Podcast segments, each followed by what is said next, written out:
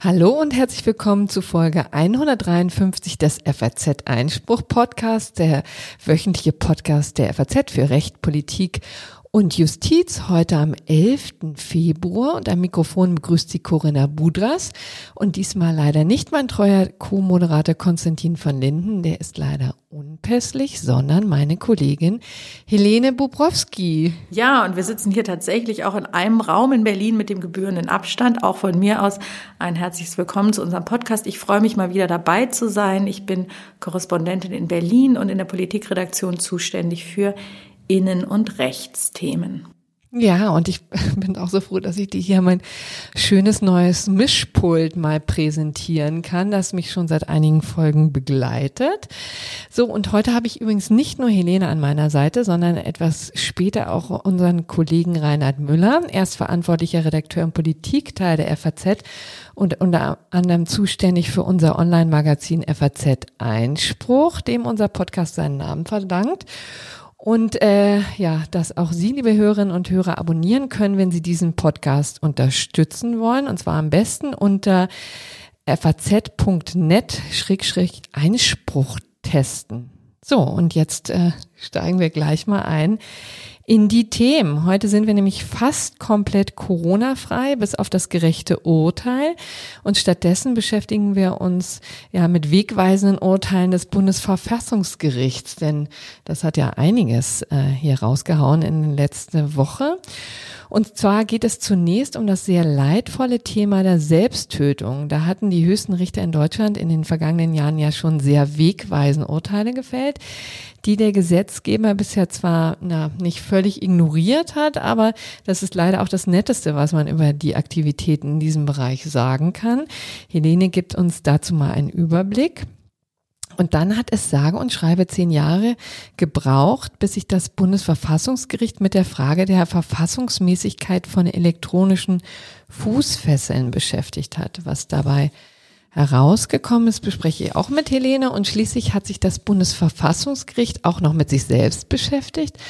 Und zwar mit der neuen Richterin Astrid Wahlramstein. Und zwar in einem ziemlich ungewöhnlichen Vorgang hat das Gericht die Richterin für befangen erklärt. Sie sitzt also nicht mehr mit dabei, wenn die Richter darüber befinden, ob ihr inzwischen schon legendäres EZB-Urteil äh, ja umgesetzt wurde. Das gilt es ja auch noch zu beurteilen. Und diese Entscheidung bespreche ich gleich, wie gesagt, mit dem Kollegen Reinhard Müller, der sie für die FAZ exklusiv ausgegraben hat. So, jetzt kommen wir aber zur Selbsttötung, Helene. Genau, ein trauriges Thema, wo man immer ein bisschen aufpassen muss, dass man in dieser sowieso traurigen und in Berlin jedenfalls unfassbar kalten Zeit ähm, ja, trotzdem bei Laune bleibt. Ähm, aber genau, das Thema ist in der Tat ernst. Und bevor ich die jüngste Entscheidung des Verfassungsgerichts ähm, darauf eingehe und die aktuellen Gesetzentwürfe, die es jetzt gibt, muss man vielleicht, um das Ganze ein bisschen zu sortieren, ein paar Jahre zurückgehen in der ähm, sage ich mal, Geschichte der Debatte um die Sterbehilfe, die natürlich sehr viel älter ist. Ich erinnere mich, in meinem Studium ging es natürlich schon ganz intensiv darum, aber einen äh, vorläufigen Struss, Schlussstrich äh, fand diese Debatte im Jahr 2015. Jedenfalls dachte man das damals mit einem Gesetz, das verabschiedet wurde vom Bundestag zur Regelung der Sterbehilfe. Und zwar wurde ähm, die geschäftsmäßige Sterbehilfe ähm, verboten. Was ist geschäftsmäßig im Unterschied zu gewerbsmäßig? Gewerbsmäßig bedeutet mit Gewinnerzielungsabsicht und geschäftsmäßig ist also auch ohne Gewinnerzielungsabsicht alle Tätigkeiten, die darauf gerichtet sind, also die auf Wiederholung gerichtet sind und auf eine gewisse ähm, Langfristigkeit. Also unter dieses Verbot der geschäftsmäßigen Sterbehilfe, das damals nach einer breiten Debatte und vielen Gesetzentwürfen und ähm, sogenannten Sternstunden im Bundestag verabschiedet wurde mit deutlicher Mehrheit, stellte also alle Vereine, selbst solche, die kein Geld für ihre Tätigkeiten nehmen, ähm, äh, also äh, unter ein Verbot, die durften nicht weiter praktizieren. Und etwas unklar war, ob das eigentlich auch die Ärzte trifft, die ja auch, ähm, sage ich mal, wenn sie Sterbehilfe praktizieren, äh, dies in der Regel nicht nur ein einziges Mal tun, sondern vielleicht auch jedenfalls potenziell äh, wiederholt. Ähm, das Ganze für die Ärzte ist eh noch komplizierter, weil es da auch die, ähm, das Berufsrecht gibt und die Regelung der Landesärztekammern, die hier durchaus unterschiedliche äh, äh, ähm, Vorschriften enthalten. Und damals zielten die Regeln ja auf diese Sterbevereine, die ja aus der Schweiz sehr bekannt sind. Waren die damals eigentlich schon hier in Deutschland auch verbreitet? Naja, das bekannteste, der, der bekannteste Verein war der aus Hamburg, des ehemaligen Justizsenators Roger Kusch, der ja auch sehr offensiv dafür geworben hat, äh, für ein Gerät, dass man das hat er, glaube ich, äh, wirklich also äh, ziemlich makaber immer vorgeführt mit gefüllt mit ähm, Karottensaft statt mit dem tödlichen Natriumpentobarbital, dass man sich selbst verabreichen kann. Und der hat auch ganz merkwürdige Finanzierungsmodelle. Jedenfalls wurde im Ärzteblatt immer darüber berichtet, dass man quasi ein Abo abschließen kann. Je jünger man ist, desto geringer ist der Beitrag, den man bezahlen muss. Wenn man schon als kranker älterer Mensch da Mitglied werden will in diesem Verein, sind die Beiträge sehr hoch. Und so kann man sich quasi die äh, äh, Assistenz bei der Selbsttötung dann erkaufen. Also da gab es sehr viel gesellschaftliche Kritik daran.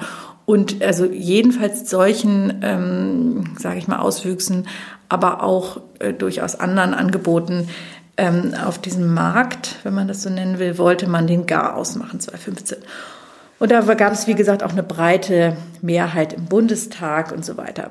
Allerdings war relativ schnell klar, dass es eben doch nicht der Schlusspunkt ist, wie man äh, vorher vermeintlich ähm, glaubte, weil nicht nur, weil ähm, das Gutachten gab des Wissenschaftlichen Dienstes des Bundestags, die durchaus Zweifel hatten an der Verfassungsmäßigkeit der Regelung, sondern auch, weil zwei Jahre später oder sogar nur eineinhalb Jahre später, im Frühjahr 2017, das Bundesverwaltungsgericht um die Ecke kam und in einem Fall entschieden hatte, dass ähm, eine, eine Bundesbehörde, äh, und zwar das Bundesinstitut für Arzneimittel und Medizinprodukte, das dem Bundesgesundheitsministerium nachgeordnet ist, dass diese Behörde also in einem konkreten Fall ähm, ein, äh, eine Gestattung aussprechen musste, ähm, Betäubungsmittel zur Selbsttötung zu verabreichen. Und der Leitsatz der Entscheidung, da wurde halt festgestellt, dass aus ähm, den Grundrechten, insbesondere aus den Persönlichkeitsrechten, also Artikel 1 und 2, folge, dass in extremen Ausnahmefällen ein Anspruch besteht auf Betäubungsmittel zur Selbsttötung, ähm, wenn ein Patient unheilbar krank ist und an schweren Schmerzen leidet. So. Genau, und dazu muss man ja vielleicht mal ähm, hier deutlich machen, was sozusagen der Sinn auch von Sterbehilfe eigentlich ist. Das ist ja im Grunde genommen die konsequente Antwort darauf, dass äh, wir eine im Gesundheitswesen eine Hochtechnologie haben, letztendlich also im Grunde genommen Leben fast beliebig verlängern können, selbst wenn der Körper sagt, jetzt reicht's, jetzt geht's nicht mehr. Selbst Krebs, schwer krebskranke Patienten kann man ja noch lange, lange am Leben halten. Das sind ja immer diese Situationen, die auch mitunter sehr unwürdig sind, wo auch nach Schlaganfällen Menschen komplett gelähmt oder in Koma eben über lange Zeit äh, gefangen sind in, im, in, in den ähm, äh, in der Technologie, ja, im Grunde genommen, und dann ähm, auch nicht unbedingt dabei rauskommen. Ja, ne? wobei man da auch unterscheiden muss, ähm, es ist auch noch mal eine andere Kategorie, äh, dieser ärztlich assistierte Suizid oder der Suizid jetzt mit Hilfe von ähm, Natriumpentobarbital, äh, wo sich ja ähm, die Menschen das selber verabreichen und der Arzt mhm. ihnen dabei hilft und diese Medikamente, ähm, also diese Mittel zur Selbsttötung verschreibt. Das andere, was du sagst, dass Menschen an Maschinen liegen und sozusagen künstlich am Leben erhalten werden, ähm, ist ein Fall, wo es ja um den Behandlungsabbruch mhm. geht. Und da ist ja die Rechtslage mittlerweile relativ klar, dass Patientenverfügungen äh, ähm, die diesen Zustand regeln und sagen, wenn man das halt nicht möchte, müssen die Maschinen abgeschaltet werden. Dann ist das nicht nur sowieso strafrechtlich nicht rele relevant, ähm, wenn man das abschaltet, sondern im Gegensatz, also dass ähm, gegen den Willen die, die Behandlung gegen den Willen und das künstliche am Leben halten wäre dann eigentlich eine Missachtung des Patientenwillens. Und noch, dann gibt es noch diesen Fall der indirekten Sterbehilfe, der so genannt wird. Das ist die Verabreichung zum Beispiel von, von palliativmedizinischen Medikamenten, die also mhm. äh, schmerzstillend sind, aber früher zum Tode führen. Und da ist auch die Rechtslage durch die Rechtsprechung klar, dass sowas eben gar nicht tatbestandsmäßig unter irgendwelche Tötungsdelikte fällt. Genau. Also jedenfalls gab es diese Entscheidung des, des Bundesverwaltungsgerichts, ähm, die eben sagt, es gibt in diesen Sonderfällen, in extremen Ausnahmefällen, so wurde es formuliert, diesen Anspruch auf Betäubungsmittel zur Selbsttötung.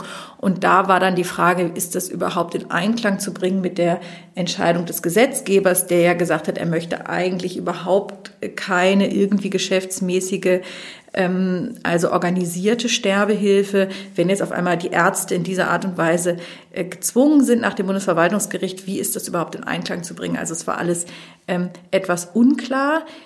Es erübrigte sich insoweit, als der Bundesgesundheitsminister damals sehr schnell entschieden hatte, einen sogenannten Nichtanwendungserlass äh, zu beschließen und nämlich seiner nachgeordneten Behörde, nämlich diesem Bundesinstitut für Arzneimittel und Medizinprodukte in Bonn, aufzugeben, diese Entscheidung nicht anzuwenden. Mhm. Das kennen wir aus dem Bereich ähm, des, des Steuerrecht Steuerrechts, ne? genau, dass solche Entscheidungen des Bundesfinanzhofs nicht angewendet werden. In anderen Bereichen war das bisher noch nicht äh, äh bekannt oder nicht jedenfalls äh, weit entfernt von gang und gäbe. Und insofern führte das zu ein, einigem Erstaunen ähm, und zu tatsächlich zahlreichen Anträgen beim Bundesinstitut, die alle dann nicht umgesetzt wurden und wiederum natürlich Klagen gegen diesen Nicht-Anwendungsbeschluss. Also es war ein wirkliches Wirrwarr in der Rechtslage und das Bundesgesundheitsministerium hat immer gesagt, naja, wir warten auf die Entscheidung des Bundesverfassungsgerichts über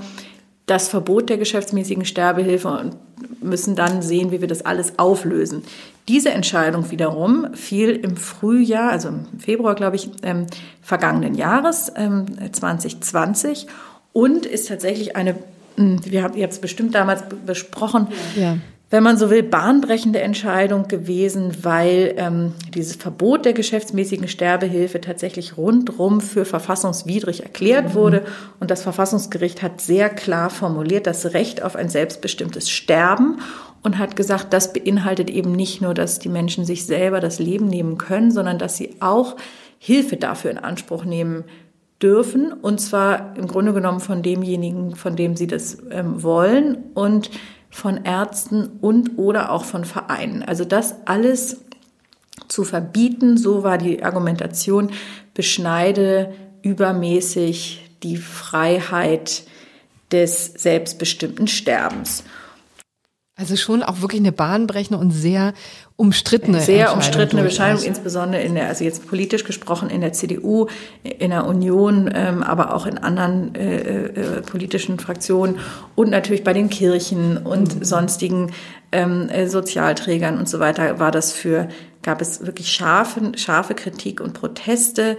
Ähm, damals, ich erinnere mich noch, äh, Roger Kusch mit seinem Verein hat also eine Jubelmeldung rausgebracht und gesagt, jetzt nehmen wir sofort wieder unseren, ähm, äh, un, unsere Arbeit hier auf ähm, für die so hat das vom Genau, es gab ja auch nicht nur Kritik, muss man sagen. Also ich war auch damals und bin es auch heute noch, fand ich schon eine sehr mutige und ähm, sehr richtige Entscheidung vor dem Hintergrund, dass man eben auch für diese Menschen, die quasi am Ende ihres Lebens auch sehr müde sind und äh, selbstbestimmt aus dem Leben scheiden wollen, da eine Lösung finden muss. Ja, in der Tat, also ich habe es anders gesehen. Ich fand das, mir persönlich ging das ähm, zu weit. Ich halte dieses Argument, dass äh, die Sterbehilfe so eine Art, dass es da so eine Normalisierung gibt, ähm, für problematisch, auch vor dem Hintergrund, dass man dass diese Gefahr besteht, dass alte Menschen irgendwie das Gefühl haben, naja, ich, also dass so eine Drucksituation entstehen könnte, ja, dass es heißt, naja, also sozusagen, das ist doch sowieso jetzt hier, ähm, ich, ich fall doch euch sowieso nur noch zur Last, da gibt es doch diesen Ausweg jetzt, der doch sogar gesetzlich vorgesehen ist. Ich halte durchaus etwas von diesem Argument, ähm, aber in der Tat muss es irgendwelche Wege geben, weil der Weg, der sonst genommen wird, dass man ähm, sich vor den Zug wirft etwa und andere ähm, äh, da noch äh, deutlich mit in Mitleidenschaft zieht, ähm, ist natürlich nicht der Ausweg. Mhm. Ja. Und auf der anderen Seite gibt es eben auch sehr, sehr viele Menschen, die einfach Angst vor einem qualvollen Tod haben. Ne? Also in dem Moment, wo du die Diagnose bekommen hast, Krebs und du auch schon sehr vor, vor ähm, also im Alter vorangeschritten bist und äh, auch vielleicht in eine dunkle Zukunft guckst, kann ich mir vorstellen, äh, gibt es viele Leute oder weiß ich auch von Leuten, die tatsächlich Angst hatten, eben gerade die Selbstbestimmtheit zum Ende des Lebens hin zu verlieren. Genau, ne? wobei also, da eben häufig unterschätzt wird, was sich in der Palliativmedizin getan mhm, hat. Da hat stimmt. sich wirklich viel getan und ähm, Schmerzen, also jedenfalls sagen das Ärzte, dass ähm, es nicht mehr zwangsläufig Schmerzen am Ende des Lebens geben muss. Es gibt ganz mhm. wenige Krankheiten, wo man das mit den Schmerzen wohl schlecht in den Griff kriegt oder Situationen, wo man, ansonsten ist es eigentlich in weit, weiten Fällen vieles möglich, was bei vielen noch gar nicht angekommen ist. Ja, ähm, das stimmt. Also die Palliativmedizin hatte irrsinnige ja, Dinge. Und wir haben natürlich gemacht. den ganzen mhm. Bereich, wie geht man eigentlich mit psychischen Erkrankungen um, schweren Depressionen und so weiter. Ähm, also ist es alles ein, ein wirklich weites Feld, auch, auch gesellschaftlich. Das können wir jetzt hier gar nicht alles leisten, da alle Aspekte zu diskutieren. Ich verweise darauf, dass wir jetzt auf Faznet eine ganz, ähm, äh, finde ich, tolle Debatte angestoßen haben mit diversen äh, Beiträgen von ganz unterschiedlichen Wissenschaftlern und Leuten aus der Kirche und so weiter, die sich da einbringen. Ähm, was ich jetzt noch sagen wollte, ist, dass also nach dieser Verfassungsgerichtsentscheidung, jetzt kommen wir quasi in die Aktualität, ähm, zunächst erstmal nichts passiert ist, weil äh, Corona kam und alle mit allen möglichen anderen Dingen beschäftigt waren. Ähm, und jetzt aber die Debatte anfängt im Bundestag, was tut jetzt eigentlich der Bundestag?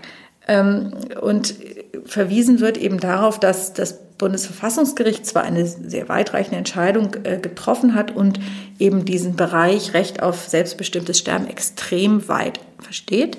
Allerdings ist es nicht so, dass der, dass der Gesetzgeber jetzt überhaupt keine Möglichkeiten mehr hat, sondern es gibt noch einen relativ kleinen, in meinen Augen, Raum, in dem der Gesetzgeber tätig werden kann. Und da gibt es jetzt auch zwei erste Gesetzentwürfe aus der Mitte des Bundestags und ein oder zwei ähm, aus der Wissenschaft. Aber eben noch nichts, was die Regierung jetzt vor ähm, gelegt hätte. Das wird wahrscheinlich zum Ende der Legislaturperiode auch nichts mehr. Oder will man das eigentlich aus der Mitte des Genau, das sind haben? ja diese typischen Fälle von ethischen Fragen, wie bei der Organspende auch, bei der Sterbehilfe damals auch, wo es, wo in aller Regel bei den Abstimmungen der Fraktions, äh, die Fraktionsdisziplin aufgehoben wird und wo das häufig eben auch äh, Gruppenanträge sind. Das heißt, ähm, Anträge von äh, Politikern unterschiedlicher Fraktionen. Und so ist es auch bei dem einen, der um die FDP, also eine Gruppe von Abgeordneten um die FDP-Politikerin Katrin Helling-Pla.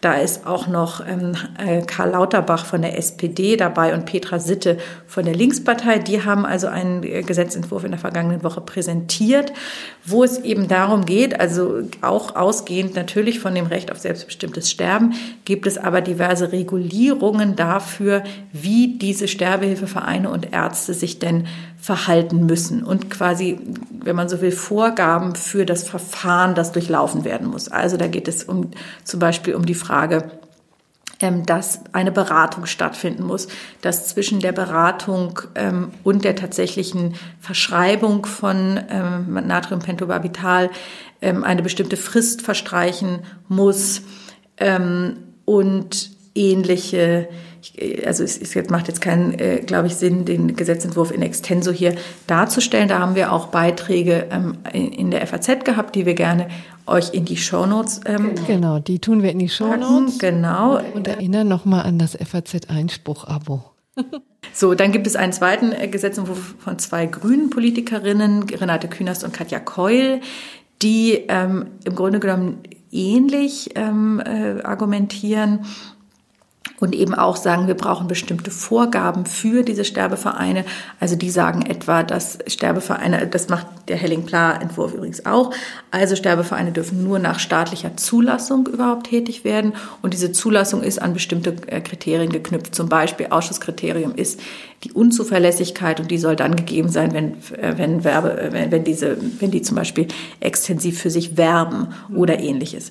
Ähm, und die geben den Ärzten, das ist die Besonderheit an dem grünen Entwurf, die, die stärken die Stellung der Ärzte, indem sie ihnen für äh, sehr kranke Patienten und, und welche mit ähm, schwerem Leiden eben ähm, die Rolle geben, das Ganze nicht nur zu begutachten, sondern auch die die tödlichen Substanzen dann zu verschreiben. Ähm, das sind also die, das sind im Grunde genommen Regularien, wie dann dieser, dieser Akt der Selbsttötung ähm, und, und die Vorbereitung dazu abzulaufen hat. Mhm. Aus der Wissenschaft gibt es einen Gesetzentwurf, den ich auch ganz interessant finde, deswegen auch noch ein paar wenige Worte dazu. Auch dazu gibt es einen Text von der Kollegin Marlene Grunert, die, glaube ich, auch hier schon im Podcast war, und mir ähm, aus der vergangenen Woche. Die sind anders als die beiden Entwürfe aus dem Bundestag, wollen quasi das System der Sterbehilfe insgesamt neu regeln. Also die mhm. sagen, wir machen nicht nur diese Variante ärztlich assistierter Suizid, ähm, sondern auch quasi alles andere, also auch das, was wir vorhin gesagt haben zur indirekten Sterbehilfe, was bisher nur Rechtsprechungsrecht ist, wollen die kodifizieren. Ähm, sie wollen ähm, auch, zum Beispiel, das finde ich besonders interessant und wird sicherlich besonders kontrovers werden, eine neue Regelung finden zur aktiven Sterbehilfe, mhm. die ja bisher unter Strafe steht in Paragraph 216 StGB, äh, sechs Monate bis fünf Jahre. Da heißt also, wer einen anderen tötet, ähm, auch wenn der das ausdrücklich will, wird bestraft. Ähm, und die Sterbehilfe, das was eben, also auch von der rechtlichen Dogmatik, was straffrei ist, war ja immer nur die, ähm, die Beihilfe sozusagen zum ja straffreien Suizid. Und mangels Fehlen einer strafrechtlichen, also einer, einer rechtswidrigen Haupttat ist eben auch die Beihilfe nicht rechtswidrig. Ähm, bei der, bei der aktiven Sterbehilfe ist der Unterschied, dass die Tatherrschaft eben nicht bei dem Sterbewilligen liegt, sondern bei dem anderen. Mhm. Insofern handelt es sich eben um eine, um eine Strafnorm. Da sagen Sie, das soll zwar weiterhin an sich der Regelfall bleiben, Sie machen aber eine Ausnahme für den Fall nicht nur, dass der Todeswille ausdrücklich und ernstlich verlangt wird ähm, sondern auch wenn ein Arzt sie vornimmt und noch weitere Voraussetzungen vorliegen, also eine Beratung stattgefunden hat, eine Dokumentation erfolgt ist, eine Kommission den Sterbewillen bestätigt hat ähm, und noch den zusätzlichen Voraussetzung, dass es eine schwerste, nicht zu ertragende und nicht anders abwendbarer Leidenszustand ist.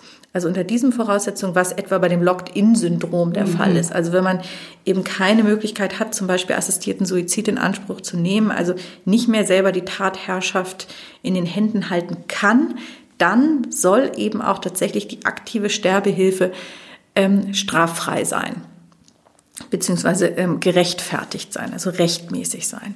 Ähm, das ist ähm, wahrscheinlich in den Augen vieler ähm, geht das zu weit, würde ich mal prognostizieren.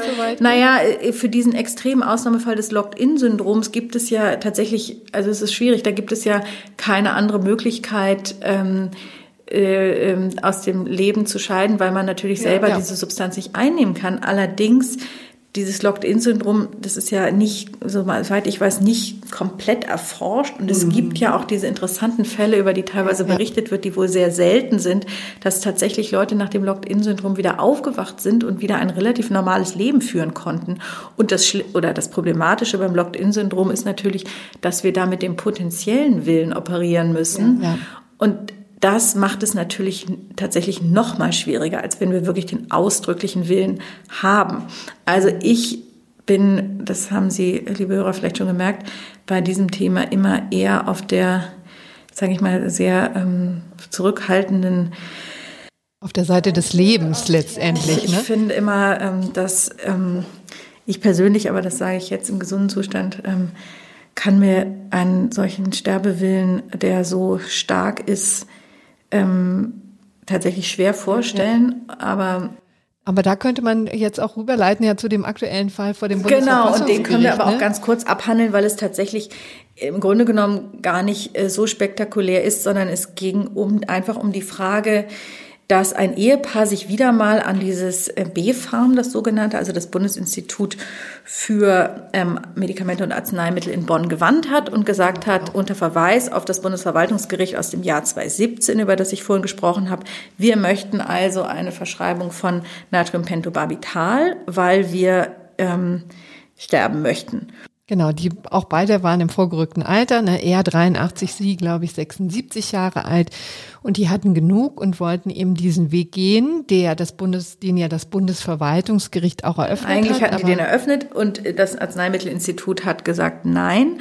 Und das Interessante ist, dass sie diesmal nicht Nein gesagt haben aufgrund des Nicht-Anwendungsbeschlusses, sondern sie haben gesagt, naja, in diesem Fall lagen die Voraussetzungen, die das Bundesverwaltungsgericht gestellt hat, halt gar nicht vor weil ähm, es gar nicht um ähm, einen so extremen Ausnahmefall geht. Also das Bundesverwaltungsgericht hat und also erst das Arzneimittelinstitut ähm, und dann später auch das Bundesverwaltungsgericht hat gesagt, nein, in diesem Fall ist es halt nicht so, dass es hier eine extreme Notlage vorliegt. Und deswegen gilt auch unsere Entscheidung von damals nicht. Also haben das ähm, äh, bestätigt, die Entscheidung des ähm, Instituts. Und dann haben sie sich an das Bundesverfassungsgericht gewandt und gesagt, also bitte, ähm, jetzt müsst ihr doch unser Recht auf Sterben bitte den Weg dafür bahnen. Und da hat das Bundesverfassungsgericht ganz interessant gesagt, nein, ähm, es gibt doch jetzt dadurch, dass wir das Verbot geschäftsmäßiger Sterbehilfe aufgehoben haben im vergangenen Jahr, hat sich die Situation doch grundlegend geändert. Und ähm, es gibt doch jetzt Wege, dem Recht auf ein selbstbestimmtes, einen selbstbestimmten Tod ähm, zu gehen. Also eben diese Sterbehilfevereine, da haben, da hat das Ehepaar eingewandert, die sind faktisch so gut wie nicht vorhanden, aber das kann man so jetzt auch nicht sagen. Ne? Also interessanterweise ist die Formulierung, und ähm, das finde ich schon wieder schwierig, hat das Gericht gesagt, die Möglichkeit, äh, dem Leben ein Ende zu setzen, hätten sich doch inzwischen wesentlich verbessert. Ja? Mhm. Also es gibt Wege, also die haben es natürlich nicht näher spezifiziert ähm, oder da gar äh, sozusagen Rat gegeben, an wen man sich zu wenden habe.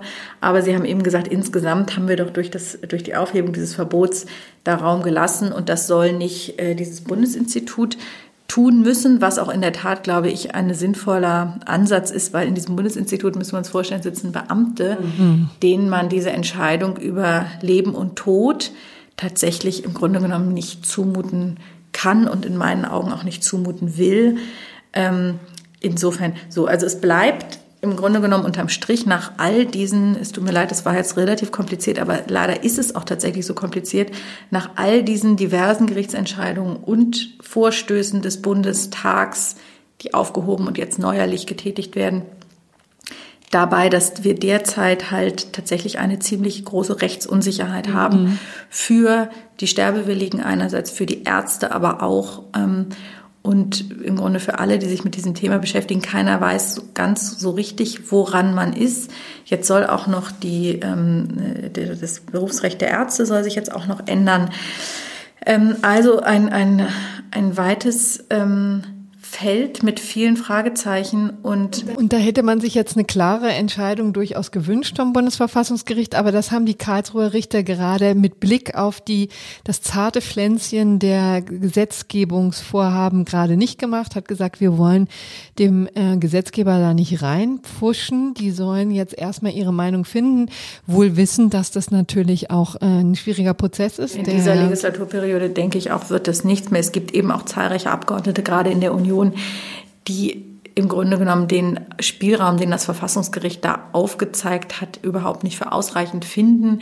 Es gibt sogar die Überlegung zu sagen, wir beschließen dasselbe Gesetz wie 2015 nochmal und ziehen nochmal, also dann wird es halt nochmal nach Karlsruhe gebracht und mal sehen, ob der Senat, der jetzt ja ganz anders zusammengesetzt ist, nochmal dieselbe Entscheidung trifft wie damals. Ja, aber ich meine, das kann es ja irgendwie auch nicht sein, oder? Tja, der, auch das Bundesverfassungsgericht ändert ja zuweilen ähm, seine Rechtsprechung. Also ich sage, ich referiere nur, dass es diese ja, Überlegungen gibt. Ähm, das scheint mir doch ein sehr fauler Ansatz. Es kann auch einfach sein, dass sich gar nichts tut und dass man sagt, naja, wir haben ja das Strafrecht, das eben diese Fragen jedenfalls in Ansätzen regelt und wir haben BGH-Rechtsprechung dazu mhm. der vergangenen Jahre. Und übrigens interessanterweise gab es auch damals in der Debatte um 2015 schon den Ansatz, ich glaube von Katja Koll war das auch von den Grünen, die gesagt hat, ihr Antrag lautete, wir machen kein Gesetz, weil, und das mhm. ist vielleicht jetzt auch der Abschluss äh, zu diesem Thema, man diese Fragen von Leben und Tod in Gesetzen sowieso immer nur sehr unzureichend regeln kann. Es, es gibt so viele Einzelfälle, es gibt ähm, so viele Grauzonen, die vielleicht auch notwendig sind, dass ähm, ein Gesetz da nie alle Fragen beantworten kann.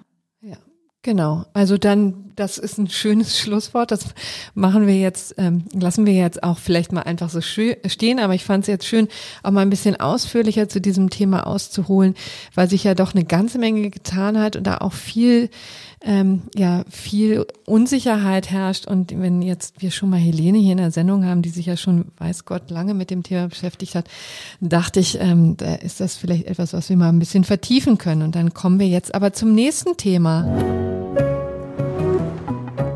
Ein neues Thema, ja. Jetzt können wir sprechen über den, die elektrische Fußfessel. Vielleicht noch zwei Sätze vorher. Interessant ist, dass es in der vergangenen Woche tatsächlich drei Entscheidungen des Verfassungsgerichts gab, wo in allen drei Fällen im Grunde der Bundesregierung der Rücken gestärkt wurde. Die erste Entscheidung, da ging es um, das, um die Parität ähm, und die Frage, ist eigentlich die Bundestagswahl 2017 ordnungsgemäß abgelaufen, obwohl ja der Frauenanteil, der im Bundestag zu wünschen übrig ließ, da hat das Bundesverfassungsgericht gesagt, ja, ist alles ordnungsgemäß abgelaufen. Dann kam am nächsten Tag ein Urteil zum Fall Anis Amri. Und zwar genauer gesagt ging es da um die Frage, ob der Untersuchungsausschuss, der ja immer noch Das war läuft, der Attentäter äh, auf dem Breitscheidplatz. Breitscheidplatz, genau, im Dezember 2016. Und da ging es um die Frage, ob der Untersuchungsausschuss, der parlamentarische im Bundestag,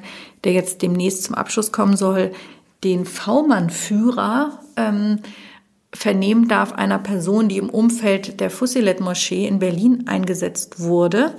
Ähm, und dieser V-Mann hat interessanterweise ähm, kaum etwas ähm, ans Licht gebracht, obwohl Anis Amri in dieser Moschee ja ständig unterwegs war und so weiter. Und man wollte dem jetzt auf den Grund gehen und diesen V-Mann-Führer vernehmen. Und da hat das Bundesverfassungsgericht gesagt, was wirklich äh, eine interessante Entscheidung ist, ähm, ja, es gibt zwar ein Untersuchungsinteresse, Aufklärungsinteresse des Bundestags, das auch legitim ist, aber äh, Sie haben dann eingewandt, dass dieses Interesse zurückzustehen hat gegen, gegenüber dem Staatswohl. Und das Staatswohl wurde dann genauer definiert als ähm, Interesse des Staates an der Funktionsfähigkeit der Nachrichtendienste. Und die sahen halt durch die Vernehmung dieses V-Mann-Führers die Arbeit der Nachrichtendienste gefährdet, weil sie sagten, da sei das Vertrauen der V-Leute dann erschüttert. Und dieses, und gerade im Bereich Islamismus seien V-Leute so schwierig zu gewinnen und so weiter. Und ein Sondervotum gab es nur das noch von dem Richter Müller ähm, aus dem äh, Verfassungsgericht, zweiter Senat, der gesagt hat, also so könne man das nicht sehen. Er sah es genau andersrum, dass das Aufklärungsinteresse hier überwiegt. Wirklich interessanter Fall. Ähm, ich habe was Kurzes dazu geschrieben in der FAZ, in die Shownotes für jeden, der sich für diesen Sachverhalt interessiert. Etwas ausführlicher wollen wir sprechen über das dritte Urteil, wo wiederum die Auffassung der Bundesregierung ähm, das äh, äh, ja, gebilligt wurde vom Verfassungsgericht. Und da ging es eben um die elektronische Fußfessel. Corinna, willst du mal erzählen, was es da womit es genau ähm, auf sich hat. was auf sich genau. hat. Es ist auch ein Verfahren, das schon seit zehn Jahren gärt letztendlich. Da gab es, ähm, ja, Anlass war der, das Urteil des ähm, Europäischen Menschenrechtshofs, das äh, zur Fortdauer der Sicherungsverwahrung.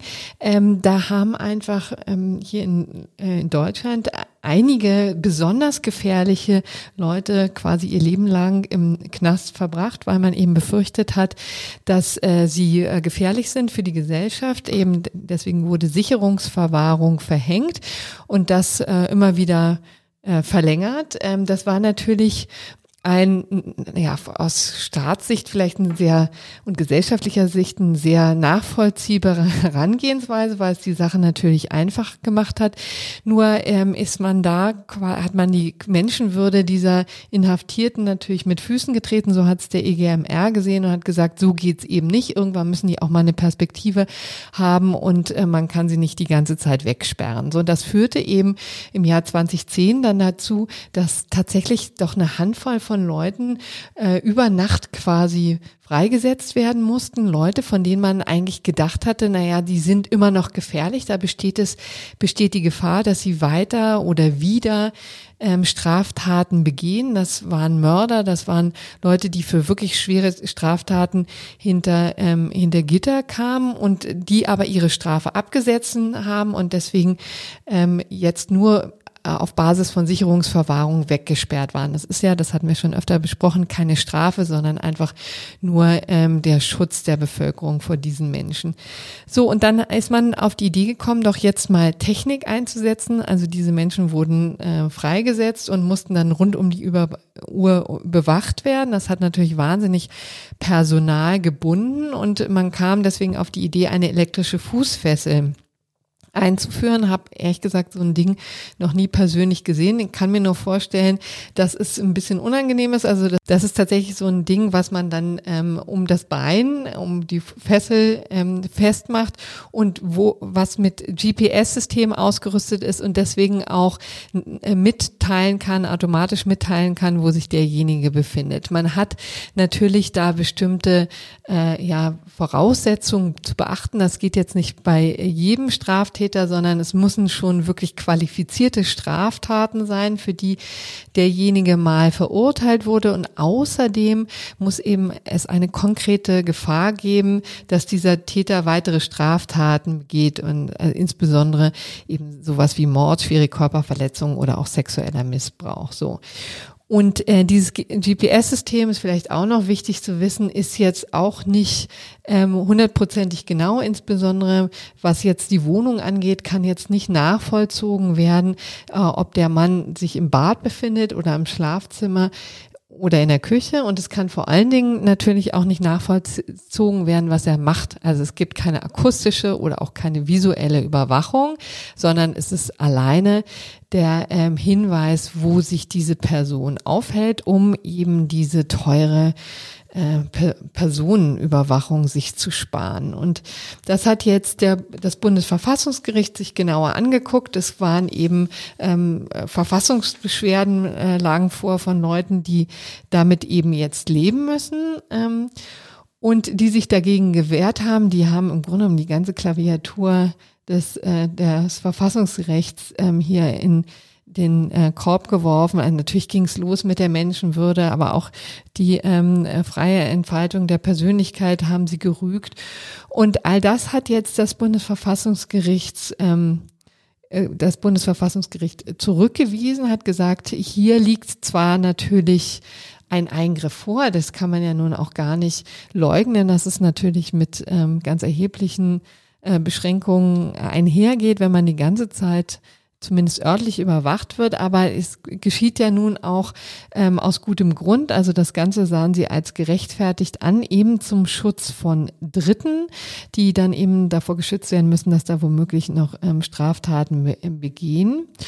Und ähm, ein Aspekt, der man, den man ja auch noch nachvollziehen kann, also die Richter haben auch gesagt, also ganz ehrlich, das ist ja nun auch eine sehr dezente Art der Überwachung. Die muss ja niemand offenbart werden. Es sei denn, man, äh, derjenige möchte jetzt ein intimes Verhältnis eingehen, dann kann man sich schon vorstellen, dass man irgendwann an den Punkt kommt, wo das mal thematisiert werden sollte. Aber ähm, das haben die Richter eben als solches auch als ähm, durch als, ein, als Eingriff auch wahrgenommen, aber auch hier eben gesagt, ähm, damit muss derjenige eben leben. Immerhin kann er ja dann auch ähm, im, am normalen Leben weitgehend teilnehmen, wird resozialisiert, kann womöglich einer Arbeit nachgehen. Das sind ja durchaus alles Vorteile, die es ja vorher nicht gab. Also das ähm, ein relativ ähm, klares Urteil, ziemlich straightforward, wie du sagst, ist auch zugunsten des ähm, äh, des Staates da entschieden. Und damit ist jetzt wenigstens diese Sache abgehakt. Genau, interessant ist halt noch, dass sie, wo du sagst, äh, ähm, argumentiert wurde natürlich, ist behindert die Wiedereingliederung, ähm, weil man diese Fußfessel irgendwie sehen könne. So hatten die Kläger ähm, argumentiert. Und da hat das Verfassungsgericht halt eben gesagt, nein, das Gegenteil ist der Fall. Das, also zwar ja, bei intimen Kontakten ist es wahrscheinlich so, aber ähm, es ist doch im Interesse gerade des, des Verurteilten, weil seine Wiedereingliederung eben unterstützt und überwacht wird. Ja, also der Staat guckt, dass du es richtig machst und das soll, das soll dir dann auch dabei helfen, äh, das richtig zu machen. Genau, eine ganz interessante Argumentation, ähm, die mit dieser Entscheidung äh, getroffen wird. So, ich darf jetzt Reinhard Müller bei uns begrüßen. Hallo Reinhard. Hallo, grüß dich, Corinna.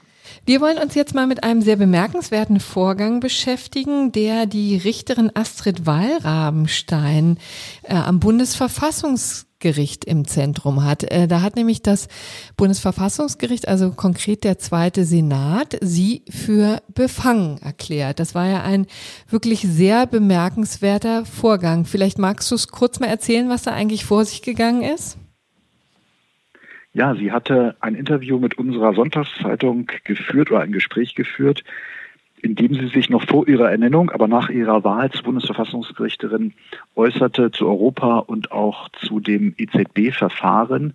Und das hat dann einer der Kläger, Peter Gauweiler, zum Anlass genommen, jetzt einen Antrag auf Befangenheit zu stellen und der Senat ist ihr mit Mehrheit, ist ihm mit Mehrheit gefolgt. Das heißt, sie wurde jetzt für befangen erklärt. Die Folge ist, dass sie an diesem doch für das Verhältnis zur Europäischen Union wichtigen Verfahren nicht mehr teilnehmen kann und ein Richter aus dem ersten Senat zugelost wird. Und das ist schon ungewöhnlich. Zum einen, weil das Stimmenverhältnis nicht genau bekannt gegeben wurde. Zum anderen eben, weil natürlich Richter generell auch Öffentlichkeitsarbeit in Form von Interviews machen. Hier aber wohl der Fall so lag, dass sie eben als neue, ganz neue, noch nicht ernannte Richterin sich relativ dezidiert zu einem laufenden Verfahren geäußert hat. Mhm.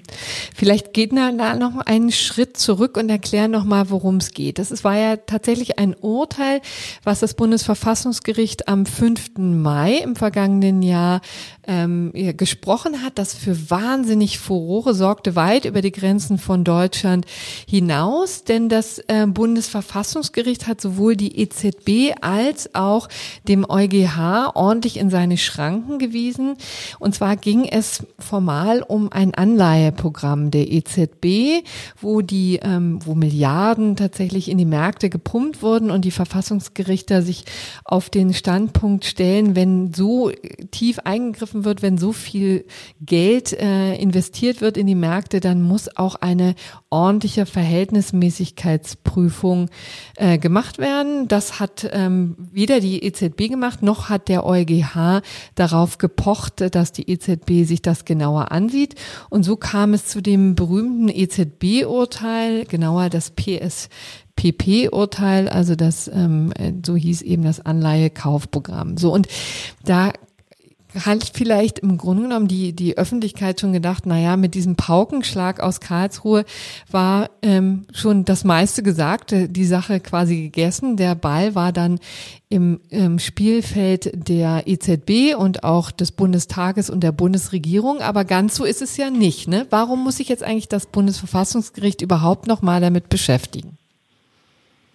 Es geht ja letztlich um die Frage, wie wird das Urteil durchgesetzt, wie wird es angewendet, ist man damit zufrieden und diese Vollstreckungsanordnung, die Gauweiler beantragt hat, soll eben sicherstellen, dass Bundestag und Bundesregierung weiterhin darauf hinwirken, dass die EZB ihre Pflichten nach dem Vertrag, so wie er das sieht oder wie es das Bundesverfassungsgericht sehen sollte oder auch gesehen hat, weiterhin ausführt.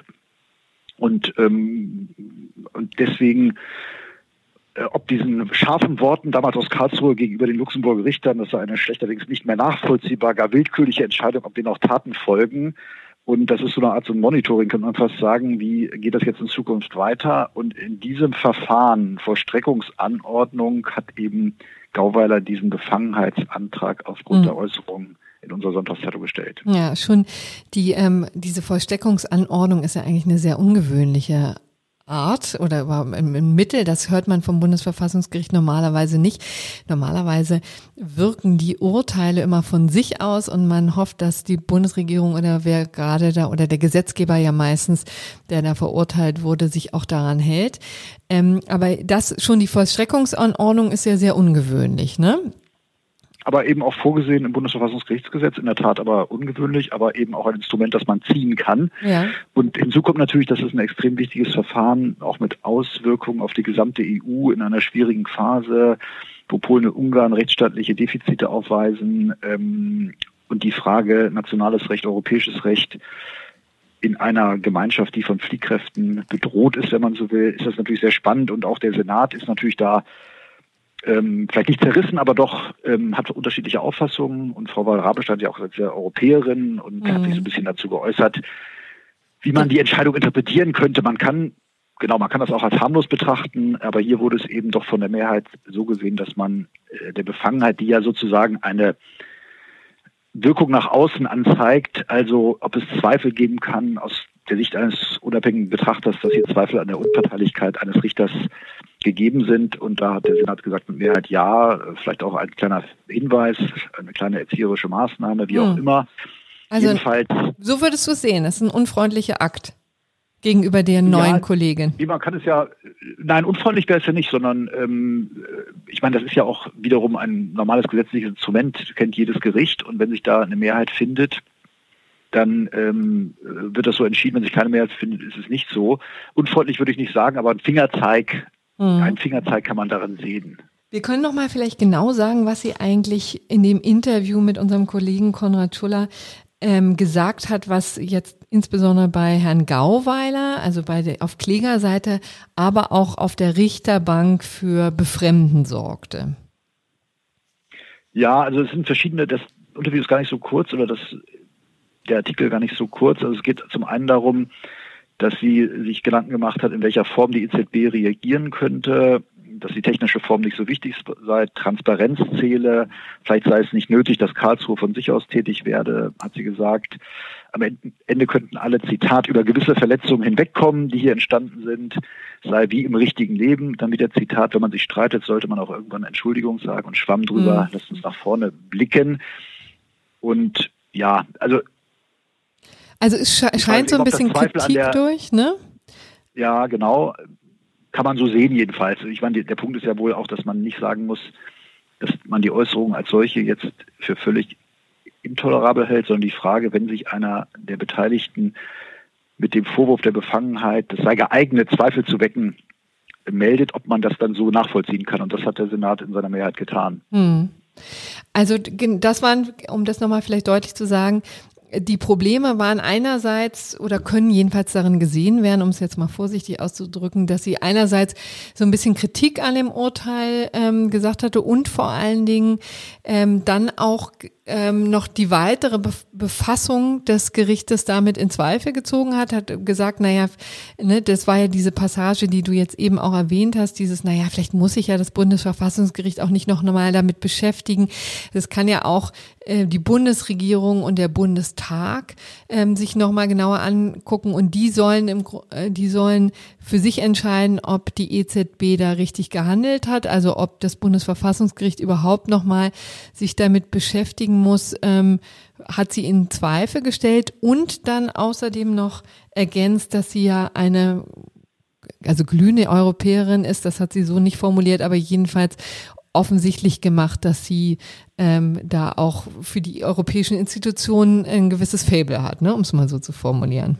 Ja, genau, und das würde ich auch für jeden Richter bestimmt so sagen, aber es ist mhm. natürlich richtig, dass in dieser Lage in Anbetracht auch der großen Kritik, die das Karlsruher EZB-Urteil erfahren hat, ähm, schon so eine Kluft besteht zwischen denen, die eher dem nationalen Recht oder einer Letztverantwortung, einer Letztentscheidungskompetenz Karlsruhe das Wort reden besteht und denjenigen, die von einem zweifelsfreien Vorrang des Europarechts in jeder Lage ausgehen. Und mhm. so ein bisschen gibt es das natürlich auch im Senat. Insofern sind auch Äußerungen zur allgemeinen Europapolitik dann unter diesem Blickwinkel zu sehen. Mhm. Hat dich denn äh, diese Entscheidung der Richterkollegen über die Befangenheit der neuen äh, Richterin da überrascht? Ich kann es nachvollziehen. Ähm, es ist, glaube ich, es ist nicht die Regel, weil die Richter in der Tat häufiger mal Interviews geben. Mhm. Hier war wohl die Besonderheit eben diese also als neuer Richter hat man sich auf der anderen Seite immer zurückgehalten. Also ich kann mich jetzt spontan nicht an Interviews erinnern, also an viele explizite Interviews auch. Und wir freuen uns natürlich auch, ja. wenn wir deutliche Interviews bekommen. Aber ich kann mich jetzt an keinen Fall erinnern, wo ein Richter noch vor Ernennung zu einem laufenden, zu einem wichtigen laufenden Verfahren sich geäußerte, wenn er sich überhaupt vor der Ernennung nach seiner Wahl geäußert hat in dieser Phase ganz am Anfang, wenn es nicht um ganz anderes geht. Also man kann natürlich über Persönliches oder über ganz grundsätzliche Fragen mhm äh, des Rechtsstaats oder der Gesellschaft reden und ähm, und das vielleicht auch ganz am Anfang seiner Amtszeit, hier war die ja noch gar nicht äh, formal in Kraft gesetzt. Das ist vielleicht der Ausgangspunkt. Aber man muss auch nicht zu viel hineininterpretieren mhm. in diese Befangenheitsentscheidung. Ja, wir, wir sind ja auch so ein bisschen befangen, muss man ja sagen. Ja, auf jeden Fall. Wir Denn, freuen uns, wie gesagt, auf der einen Seite. Ja. Und äh, ja, wenn man Richter hat, die auch was sagen, ja, aber es ist eben auch, äh, das Befangenheitsinstitut gibt es ja auch bei jedem Gericht und ähm, und man muss sich dann so ein bisschen auf die, auch in die Stufe des objektiven Dritten oder des Verfahrensbeteiligten stellen und dann, und dann die Frage, ist das jetzt ausreichend, um Zweifel zu wecken an der mhm. Unparteilichkeit? Mehr ist es ja letztlich dann auch nicht, auch wenn viel mehr vielleicht dahinter stehen kann. Ja. Was meinst du denn, was äh, wird das jetzt für Auswirkungen haben gegenüber künftigen Interviews? Werden die Richter generell vielleicht zurückhaltender sein oder äh, ihre Worte klarer wegen? Was glaubst du, was das für Auswirkungen hat? Glaube ich nicht unbedingt. Ich glaube aber schon, sie war ja von den Grünen vorgeschlagen, dass das auch politische Verwerfungen wirklich auslösen kann oder Ärger. Mhm. Das hat eigentlich nichts mit dem Gericht zu tun, aber ich glaube, genau, es ist schon ein Signal auch an alle, aber ähm, es wird natürlich, weil es auch politische Lager gewisserweise gibt, oder die Leute sehen bestimmte Richter als ihre Richter an, was eigentlich auch nicht dem Sinn des Gesetzes entspricht, mhm. aber so ist es nun mal. Und ähm, klar, das wird jetzt wird bei anderen Richtern auch wieder hingeguckt.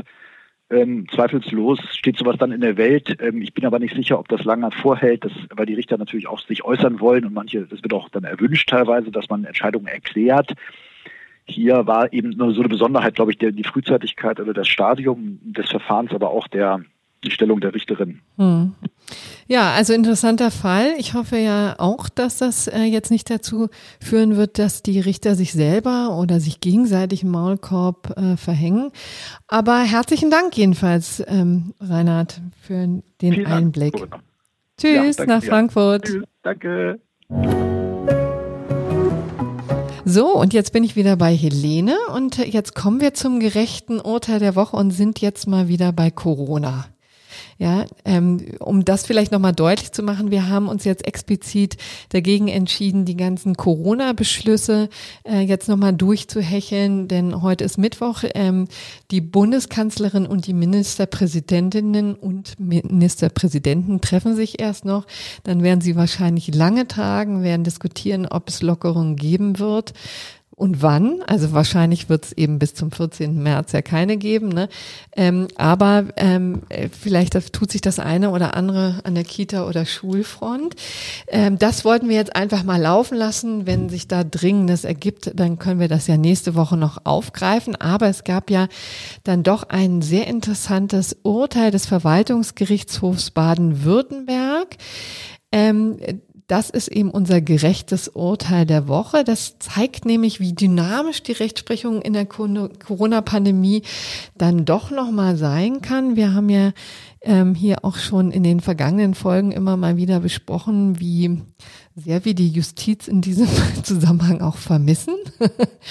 Jetzt in den letzten Wochen, also da gibt's ja immer wieder Phasen. Ne? Am Anfang waren sie zurückhaltend, dann wurden sie mutiger. Gerade im Herbst haben wir es gesehen, dass ja dann doch die eine oder andere Maßnahme immer wieder äh, gefallen ist und ähm, äh, ein großer Rechtfertigungsdruck auf den Gesetzgeber ausgeübt wurde von Seiten der Rechtsprechung. Und dann hatten wir in den letzten Wochen beobachtet, dass sich da nicht mehr so viel tat. Es waren ja auch Inzidenzen, die einen doch vielleicht erschaudern ließen und da auch die Justiz davor zurückschreckte, sich da noch intensiver mit zu beschäftigen oder jedenfalls dem äh, Gesetzgeber der Knüppel äh, zwischen die Beine zu werfen. Aber jetzt hat es das äh, der Verwaltungsgerichtshof Baden-Württemberg gewagt.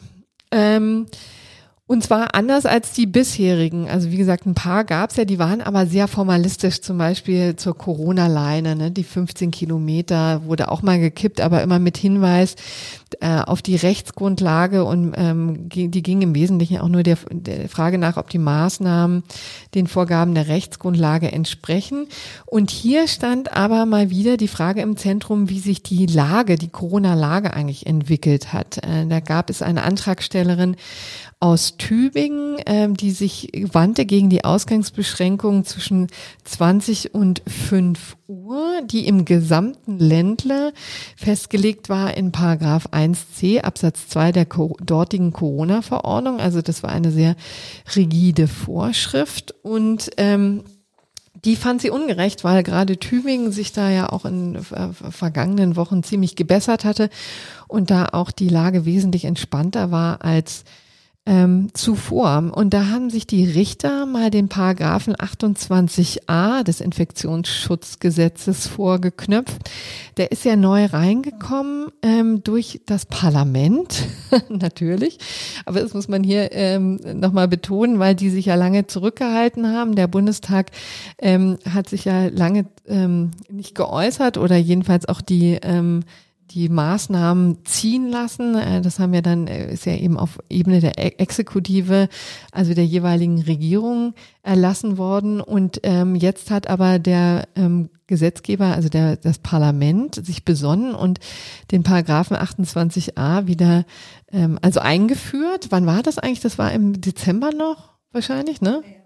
Na gut, und da ist es eben besonders interessant, da sind eben diese ganzen äh, Maßnahmen, die wir ja nun einfach leidlich kennen, äh, explizit mal aufgezählt. Na, das ist diese Maskenpflicht und die Ausgangs- und Kontaktbeschränkung, das Abstandsgebot im öffentlichen Raum und all jenes. Aber es gibt eben auch ein ähm, Paragraph, ähm, ein Absatz zwei, der hier besonders wichtig ist. Da geht es nämlich genau um diese Kontakt, ähm, nicht Kontaktbeschränkungen, sondern Ausgangsbeschränkungen, diese nächtlichen Ausgangssperren. Und dort heißt es in Absatz 2, die Anordnung der folgenden Schutzmaßnahmen, also eben der nächtlichen Ausgangssperren, ist nur äh, zulässig, soweit auch bei Berücksichtigung aller bisher getroffenen anderen Schutzmaßnahmen eine wirksame Eindämmung der Verbreitung der Covid-19 Pandemie erheblich gefährdet wäre. So. Und das haben sich die Richter mal ordentlich angeguckt. Und ähm, das war insofern bemerkenswert, als dass es ja schon zuvor Entscheidungen über die Ausgangsbeschränkungen gegeben hat und die wurden immer bestätigt. Aber diesmal haben die Richter eben das Infektionsgeschehen sich genauer angeschaut und seit Dezember nachvollzogen. Wie gesagt, da war die Sache ja noch wesentlich dramatischer. Da gab es Inzidenzen von mehr als 200 Neuinfektionen auf 100.000 Einwohner in einer Woche. Das ist inzwischen schon wesentlich gefallen und ähm, da gibt es ja auch schon breite Landstriche, insbesondere in Baden-Württemberg, wo es ähm, sogar unter äh, dem Inzidenzwert von 50 liegt. Und ähm, deswegen wurden die Richter jetzt ein bisschen strenger und ähm, haben eben nochmal auf diesen Absatz zwei gepocht und geprüft, wenn man eben diese Maßnahme, diese Ausgangsbeschränkungen wegnehmen würden, gäbe es denn Nachteile bei der Pandemiebekämpfung und sie fanden nein. Das heißt, also der Maßstab ist jetzt eben gerade bei den Ausgangssperren, die müssen schon irgendetwas bringen und zwar etwas, was die anderen Maßnahmen nicht beitragen können, also die Maskenpflicht oder was auch immer. Und vor allen Dingen muss, müssen auch regionale Unterschiede gemacht, gemacht werden. Und jetzt kommt da wahrscheinlich wieder der Flickenteppich. Ne? Also äh, darüber, dagegen haben sich ja Leute oder die Bürger immer wieder gewehrt und das auch heftig kritisiert.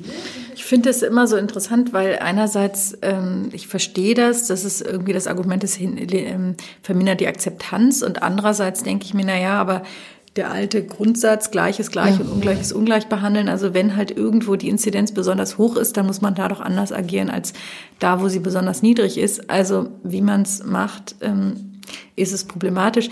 Ich fand halt bei diesen Ausgangssperren immer so bemerkenswert, dass ich mich gefragt habe, im Dezember und Januar, jetzt bei, in Berlin bei minus 14 Grad nachts, glaube ich, oder minus 12 Grad, nichts hat auf, ja. keine Kneipe, keine Bar, überhaupt gar nichts. Ähm, wer geht überhaupt vor die Tür? Also ist das ein Beitrag, der, also in Berlin gibt es das ja auch nicht, aber es sieht ja im, im, im Süden nicht viel anders aus. Ähm, ist das überhaupt eine Maßnahme, die irgendetwas ähm, ändert, weil die Anreize, also ich kann mir kaum vorstellen, dass es abends um halb elf Ansammlungen von Menschen Nee, Ansammlung nicht, aber es soll verhindert werden, Helene, dass du zu mir kommst abends und wir ein Glas Wein trinken. Ich nehme an, das ist die Stoßrichtung. Ne? Also wir haben ja auch ähm, und die Jogger, die nachts um zwei durch den Park laufen. Auch das, das ist natürlich extrem gefährlich. extrem gefährlich, genau.